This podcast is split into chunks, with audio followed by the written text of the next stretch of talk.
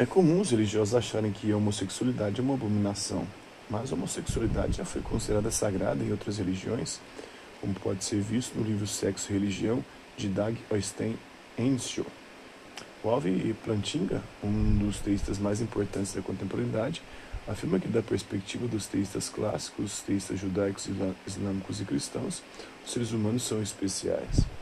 Ateísmo e egoísmo. Um artigo publicado na PNAS, PNAS, é, em dezembro de 2009, é, com o título de A Estimativa de Crentes nas Crenças de Deus é mais egocêntrica do que a estimativa das crenças de outras pessoas. Believer estimates of God's beliefs are more egocentric than estimates of other people's beliefs. Traz sete experimentos muito interessantes sobre a relação entre egoísmo e religião. O mais interessante deles, o participante tem que dizer o que ele acha sobre certo assunto o que ele acredita que a média dos americanos acha sobre este mesmo assunto, o que ele acredita que certas pessoas famosas acham, o que ele acredita que Deus acha. Depois disso, ele é submetido a uma leitura que faz que ele mude, mesmo que ligeiramente, de opinião.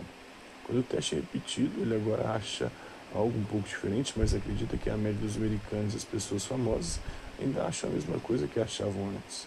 Só que agora ele assume que Deus também acha um pouco diferente do que achava antes. Curiosamente, segundo o participante, Deus continua concordando com ele, ou seja, quando o participante muda de opinião pessoal, ele também muda sua opinião sobre o que ele acha que Deus acredita, o que Deus é, o que Deus faz.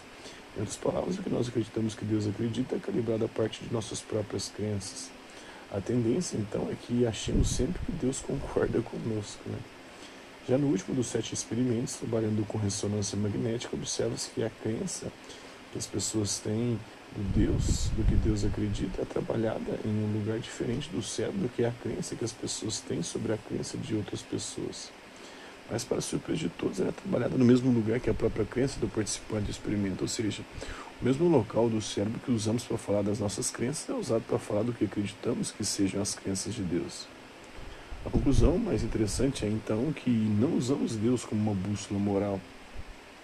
É, bússolas apontam sempre para a mesma direção, independentemente de para onde você está virado. Mas o estudo mostra que nossas crenças sobre o que Deus quer apontam sempre para a direção que nós queremos.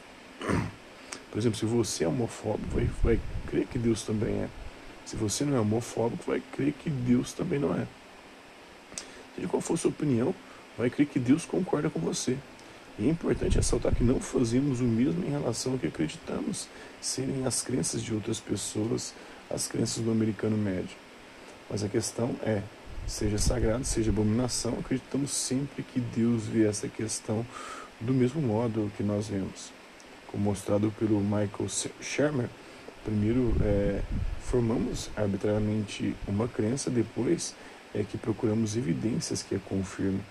Isso nos leva a questionar se devemos realmente respeitar certos preconceitos, como homofobia, apenas baseados no fato de que são preceitos religiosos.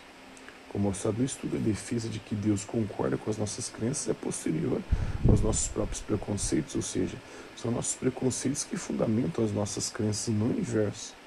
Deus é então só um modo de justificar publicamente as nossas crenças pessoais.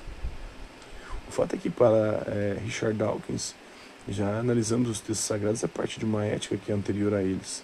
Na verdade, bebês e alguns macacos já apresentam padrões éticos, como pode ser visto no, no, nos livros do Paul Bloom, de 1963, ou de Franz de Waal, de 1948. As palavras de Christopher Hitchens, que viu de 1949 a 2011, a decência humana não deriva da religião, é anterior a ela.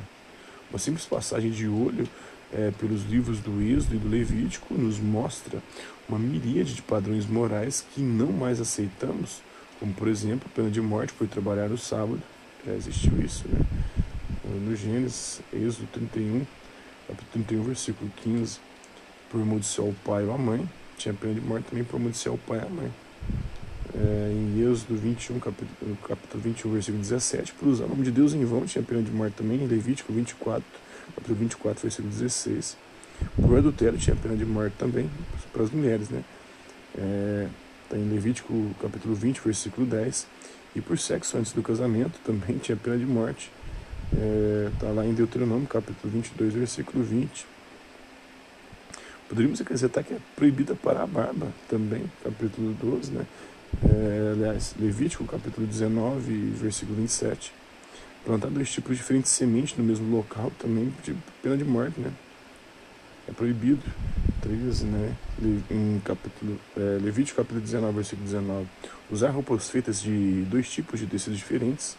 Está lá no Levítico capítulo 19, versículo 19 também. Comer porco também é pecado, né? proibido. É, tá lá em Levítico capítulo 11, versículo 7. As mulheres não podem usar vestimentas chamativas. Está em 1 Timóteo capítulo 2, versículo 9. E que comer moluscos é uma abominação também. Não pode comer lula. Está lá em Levítico capítulo 11, versículo 10, mesmo termo usado contra a homossexualidade também. Está em Levítico capítulo 18, versículo 22.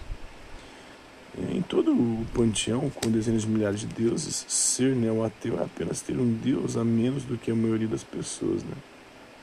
Curiosamente, essa última passagem pode ser interpretada mais como uma passagem machista, pois o problema levantado parece ser o homem se portar com a mulher.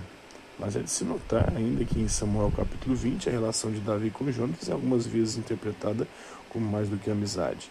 Uma contradição natural em um livro com tantos autores, escrito em diversas épocas, traduzido de línguas mortas e reinterpretado de diversos modos.